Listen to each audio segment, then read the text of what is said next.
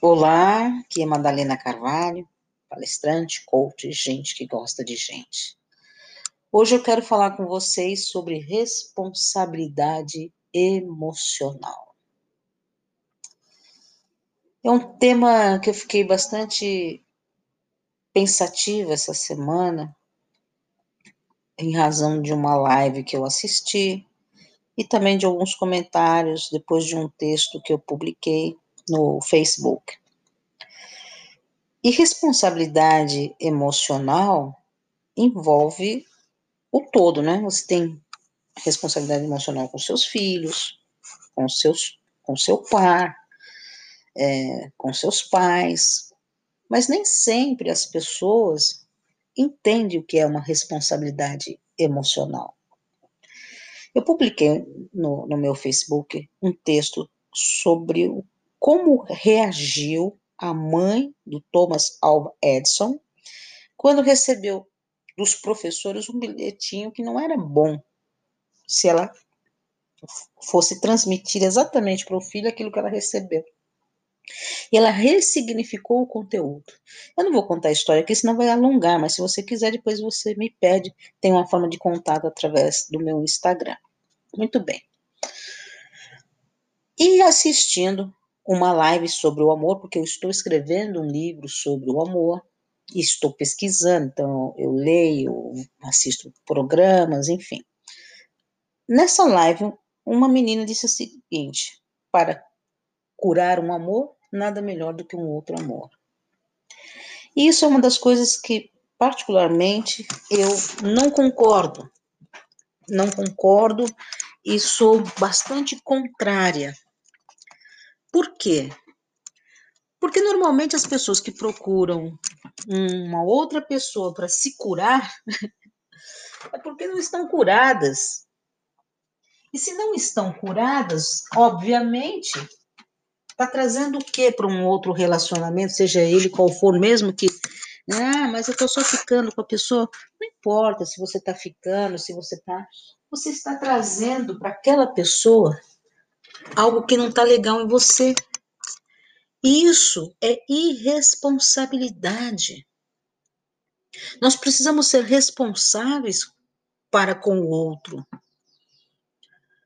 Quando nós estamos em um relacionamento que por qualquer motivo ele termina, a gente precisa se curar para ir buscar um outro. Isso é responsabilidade. Outro dia eu falei isso para uma pessoa, ela falou assim: ah, Madá, Acho que não, pô, você tem que se abrir, vai, procura uma outra pessoa. Não é responsável. Eu não, não vejo isso como uma coisa responsável. Por dois motivos. Primeiro, porque se eu ainda sinto no meu coração algo por uma outra pessoa, isso precisa ser curado, de alguma maneira. E aí é uma responsabilidade, minha, autocura. Preciso me curar e respeitar ainda o meu sentimento. Porque se eu busco uma outra pessoa, eu estou já começando com a mentira. Estou buscando uma outra pessoa para compensar o meu ego, que diz assim, né? Porque o nosso ego diz assim: olha, você é tão bom ou tão boa que você não pode mostrar que você está só. Então procura alguém para mostrar que você é capaz de estar com outras pessoas. É o nosso ego que grita isso e a gente precisa se convencer disso. Então, quando a gente termina um relacionamento, a gente precisa dar o tempo para cura, para não envolver uma outra pessoa na, nossa, vamos chamar assim, toxicidade. A gente não pode eh, levar ao outro as nossas toxinas. Precisamos nos curar, sim. Dá para falar vários episódios sobre isso, porque tem pessoas que não são responsáveis pelos seus filhos, a forma como fala com os filhos, tem pessoas que não são responsáveis emocionalmente pelos seus filhos. As coisas que, que estão colocando na mente do filho. Bom, mas aí é outro assunto. Mas voltando, e eu vou me prender nesse assunto de hoje, que é o relacionamento. Primeiro você se cura, para depois buscar um outro amor, um outro relacionamento. Mas e o relacionamento sério, ele precisa ter maturidade. Sem maturidade, você não vai conseguir ter um relacionamento sério com ninguém. O relacionamento sério envolve caráter, envolve você dar ao outro segurança, envolve você é, ser verdadeiro, verdadeira, ser autêntico. O relacionamento sério precisa de pessoas maduras para que ele aconteça. Mas a maioria de, das pessoas que reclamam dos seus relacionamentos é porque estão vivendo relacionamentos imaturos, com pessoas que vão te trazer insegurança, que vão te trazer desconforto, que vai te trazer medo. E você está dentro de um relacionamento muitas vezes tóxico e vai alimentando ainda muito mais isso. Se você perdoa uma vez, duas vezes, três vezes, você está se permitindo viver num relacionamento tóxico. E desculpe, mas você vai quebrar sua cara lá na frente.